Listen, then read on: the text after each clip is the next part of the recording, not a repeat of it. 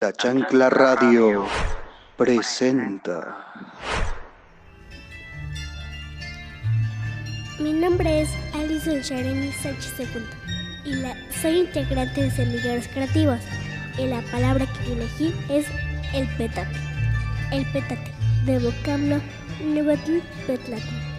Es el tipo de petate alfombra tejida o estera. Se utiliza en México y algunos países de América Central. Elaborada a base de fibras de la planta llamada palma de petate. Generalmente se tejen en forma cuadrangular y puede elaborarse en distintos tamaños, mas no observan una medida exacta necesariamente. El uso principal del petate es para dormir. El petate se extiende en el suelo para acostarse a dormir sobre él. Comúnmente durante el día se mantiene enrollado y recargado o colgado de alguna pared para aprovechar el espacio de la habitación.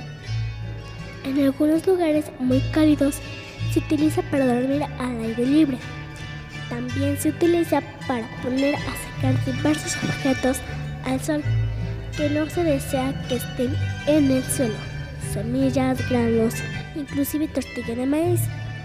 En varios lugares de México es común poner secar semillas de calabaza en petates para luego asarlas y comerlas. El petate forma parte de un conjunto de artículos que se elabora con, con fibras de la palma. Otros artículos elaborados con este material son artesanías como juguetes, muñecos, máscaras, sombreros y cestas. La elaboración del petate conlleva un arduo trabajo. Se comienza por el corte de las hojas de la palma a los juncos. Luego estas hojas se atiende a secar bajo el sol en un lugar plano.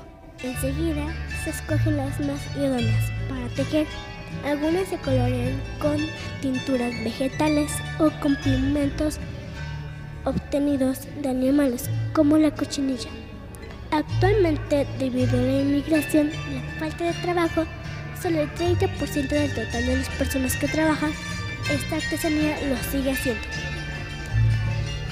Por sus características y, diversos usos, el petate ha sido utilizado como ilustración de diversas situaciones.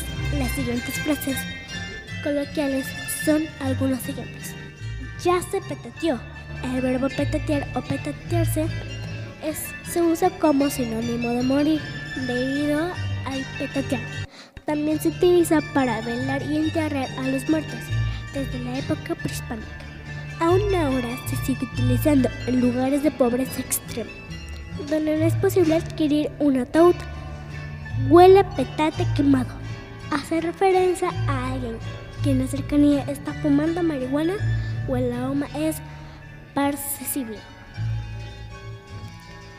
De esas pulgas no brinquen ni petate. Dicho de discriminación utilizando cuando una persona se niega a establecer algún tipo de relación amistad, laboral o sentimental.